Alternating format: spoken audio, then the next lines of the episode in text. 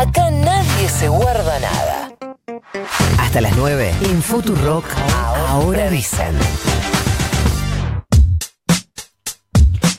Son las 8 y 26, 8 7 la temperatura en la ciudad de Buenos Aires. Y si no tenés registro de que estamos en vacaciones de invierno en gran parte del país o que ya terminó en otra parte del país, es porque o no tenés hijos en edad escolar o eh, no tenés ningún docente en casa, porque hay pleno registro en ese universo de las vacaciones de invierno y de cómo seguirá la cuestión en el tema de las clases presenciales o no. Y para eso vamos a hablar con Nicolás Trota, ministro de Educación de la Nación. Nicolás Florencia Jalfón te saluda, gracias por atendernos. ¿Cómo estás? ¿Qué tal, Florencia? ¿Cómo estás? Muy buenos días.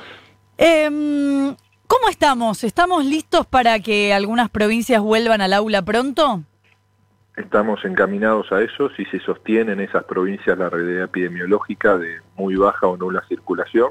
Hay alrededor de nueve provincias ¿no? que están proyectando el regreso a mediados de agosto a las aulas y en una situación muy distinta a la, la, región metropolitana que todavía no podemos proyectar un regreso. Pero San Juan, por ejemplo, está volviendo en todos los departamentos de manera escalonada a una escuela de transición que implica la, aplicación de todos los protocolos, pero no en el distrito capital, que va a ser la segunda fase de regreso a, las aulas. ¿Cada provincia presenta su propio protocolo o hay un protocolo básico y a partir de eso se adapta a cada provincia? Hemos aprobado por unanimidad de todas las provincias y la Ciudad de Buenos Aires un protocolo que es el marco para obligatorio para todo el país, ¿no? Y después cada provincia puede desarrollar su propio protocolo tomando el nuestro como base, pero con medidas más estrictas, claro. no medidas más laxas. Y es así donde, bueno, la provincia de San Juan está presentando su protocolo en estas horas para ser analizado por, por el ministerio y a partir de aplicar el protocolo nacional, adaptarlo a la realidad eh, de cada provincia y según la realidad epidemiológica, cada gobernador o gobernadora tiene la última decisión de regreso físico a las aulas. ¿Y en ese protocolo base dos o tres cosas fundamentales?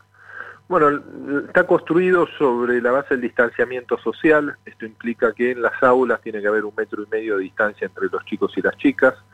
¿Esto qué quiere decir? Que en un aula de 30 vamos a tener que organizar grupos de dos o de tres, de 15 o tres grupos de 10 estudiantes. Siempre el eje ordenador tiene que ser el distanciamiento social. Luego hay un distanciamiento social en todo el, resto de las actividades de la escuela de dos metros.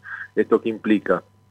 Que, por ejemplo, los recreos tienen que ser escalonados, no van a salir todos los chicos al mismo tiempo, van a salir por grado al patio y hay que sostener el distanciamiento, no se pueden realizar actividades extraescolares como actos, el ingreso también tiene que ser escalonado a la escuela para evitar congestionamiento de personas en la puerta.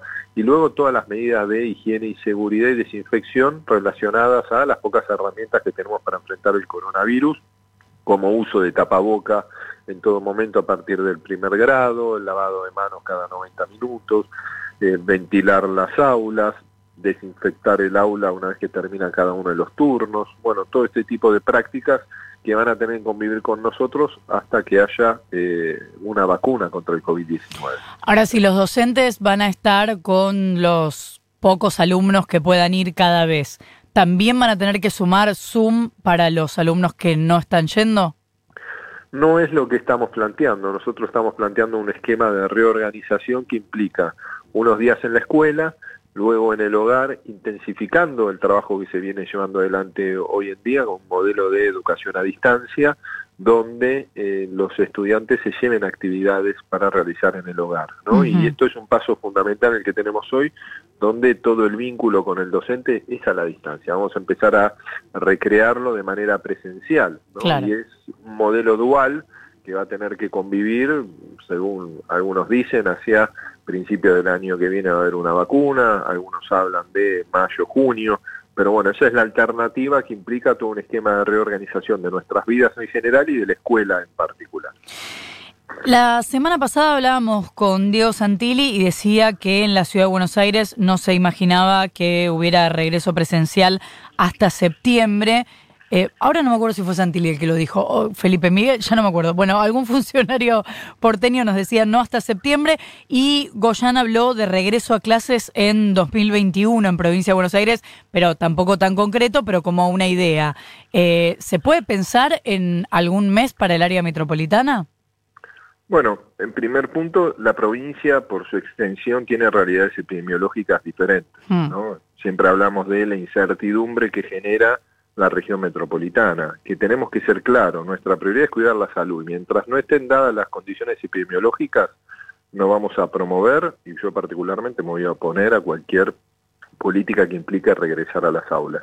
Y para comprender cuándo es el momento de regresar a las aulas, tenemos que ver qué está ocurriendo en otros lugares de la Argentina donde se empezaron a tener salidas, se pudieron ir a los restaurantes, siempre con las medidas de seguridad, se empezó a tener nuevamente encuentros familiares, pequeños encuentros familiares, y recién una vez que vamos dando todos esos pasos, podemos ir vislumbrando la posibilidad de ir a la escuela.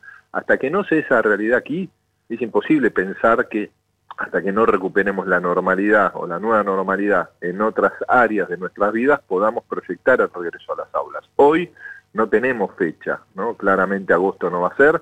Esperemos primero que en agosto se empiece a dar una caída muy brusca del nivel de circulación y de contagios que nos permita empezar a recuperar esa nueva normalidad y a partir de allí analizar el regreso a las aulas, pero no nos vamos a apurar en ese sentido porque nuestra prioridad es cuidar la salud de estudiantes y por supuesto también de nuestros docentes. Eh, Fiorentino te saluda. Está en tratamiento, bueno, fue, creo que ya fue sancionada la ley de teletrabajo en el Congreso de la Nación. ¿Se, plantea esto para los docentes y las docentes que eh, trabajan desde su casa? Digo que se les, por ejemplo, que se les pague el servicio de internet, que se les acerquen los elementos técnicos, incluso hasta capacitaciones especiales para este nuevo esquema. Bueno, nosotros nos adelantamos esa ley porque hace un mes y medio no recuerdo ahora la fecha exacta, pero aproximadamente un mes y medio, en una reunión paritaria, luego de intensas semanas de trabajo, logramos suscribir en el marco paritario las condiciones de trabajo en la pandemia, ¿no? que incluía muchos de estos aspectos, formación, la desconexión tecnológica, digo, son pasos importantes, por supuesto que son complementarios a lo que termina sancionándose del teletrabajo, pero fue uno de los primeros sectores del trabajo que se enmarcó en un reconocimiento de nuestro gobierno a partir de la regulación del trabajo docente, del enorme esfuerzo que estaban llevando adelante maestros y maestras, y en ese sentido incluye distintos componentes que queremos profundizar a lo largo del tiempo, porque somos conscientes que vamos a convivir con un sistema dual hasta que haya vacuna, y esto puede ser en los próximos 8, 10, 12 meses. Y, este, y en este sistema dual, lo que corresponde, por ejemplo, a escuelas y colegios privados también, eh, va a haber eh, aportes del Estado Nacional. ¿Han recibido algún tipo de pedidos especiales para este nuevo esquema desde lo que es la educación privada?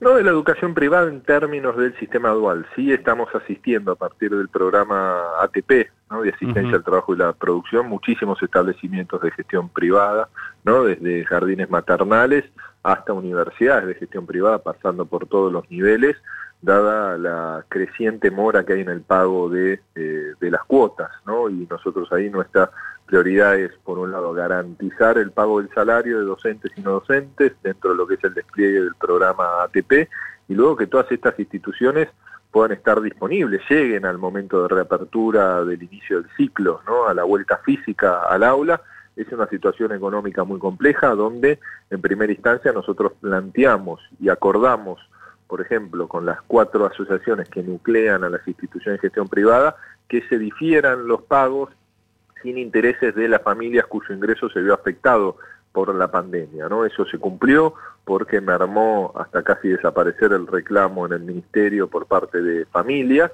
y hoy estamos con una mirada de enorme complejidad tratando de generar las soluciones a cada uno de estos inconvenientes que va planteando la pandemia. Eh, Nicolás, decías, nos vamos a oponer de manera tajante a cualquier idea de volver a las aulas eh, antes de tiempo, cuando las condiciones no estén dadas. ¿Eso porque hubo intención de algunas provincias de volver por ahora y ustedes consideraron que no? Bueno, hubo intención en su momento de la provincia de Jujuy, de volver y funcionó entre 3, 4 días y luego lamentablemente hubo un momento de amplia circulación del virus y, tuvo que retroceder inclusive a fase 1 en todo el territorio de la provincia. pero en su momento el gobernador Morales y su ministra plantearon un, un regreso a clases de apoyo a todas las escuelas, Mm. eh, habían comenzado por la Puna y por pequeñas localidades, esto era en el mes de junio y nosotros nos opusimos, le manifesté al gobernador nuestra nuestra discrepancia en ese sentido, tanto en las reuniones privadas de trabajo como en el ámbito público, y ahí nosotros dejamos clara nuestra posición. Nuestra posición es priorizar el cuidado de la salud y trabajar mancomunadamente, Estado Nacional con todas las provincias, porque cada decisión en el campo educativo que tome una provincia, por supuesto que en la realidad una pandemia afecta a toda la población, porque cada mala decisión afecta socialmente al resto de las jurisdicciones. Por eso hay que ser muy cuidadoso, no apurarse y ser claro en estos protocolos que fueron aprobados por unanimidad todas las provincias. Entonces nosotros creemos que cada paso tiene que tener diálogo, consenso, no solo con las provincias, sino también con maestros, maestros, sus organizaciones, escuchar a las familias, ¿no? ir tomando cada decisión según la realidad que nos impone la pandemia, que lo que decimos hoy puede cambiar dentro de una semana si hay una modificación en el nivel de circulación. Pero lo tiene que autorizar Nación. Bueno, nosotros en ese momento, el, el, gobernador Morales inclusive para nosotros incumplió lo que era la normativa vigente. Uh -huh. eh, hoy en día nosotros, estando una provincia en fase 5, no habiendo nivel de circulación y aplicando el protocolo del Estado aprobado por el Estado Nacional y las provincias, o desarrollando un propio protocolo que sea aprobado por el Ministerio de Educación, el gobernador ya está en condiciones de definir el regreso no a las aulas. Eh, Nicolás, circuló la semana pasada un video en el Ministerio de Educación de la ciudad, descuento que lo viste, donde había por lo menos un funcionario bailando y abrazándose sin barbijo ni distanciamiento social. UTE pidió la renuncia. No sé si te comunicaste con alguien del gobierno de la ciudad o si tienes algo para decir al respecto.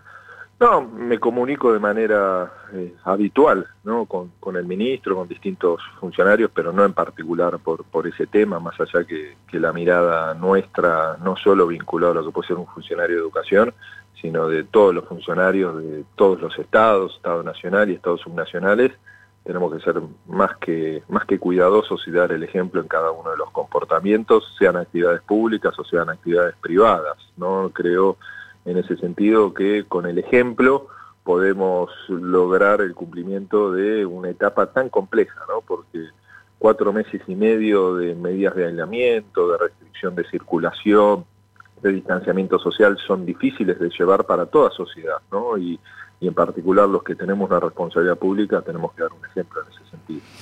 Nicolás Trota, ministro de Educación Nacional, muchísimas gracias como siempre por habernos atendido. No, muchas gracias Florencia, tengan muy buen día ambos. Igualmente, 20 minutos para las 9 de la mañana.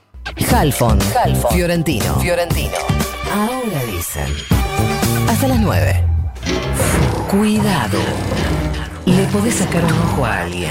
Cuidado, le podés sacar un ojo a alguien.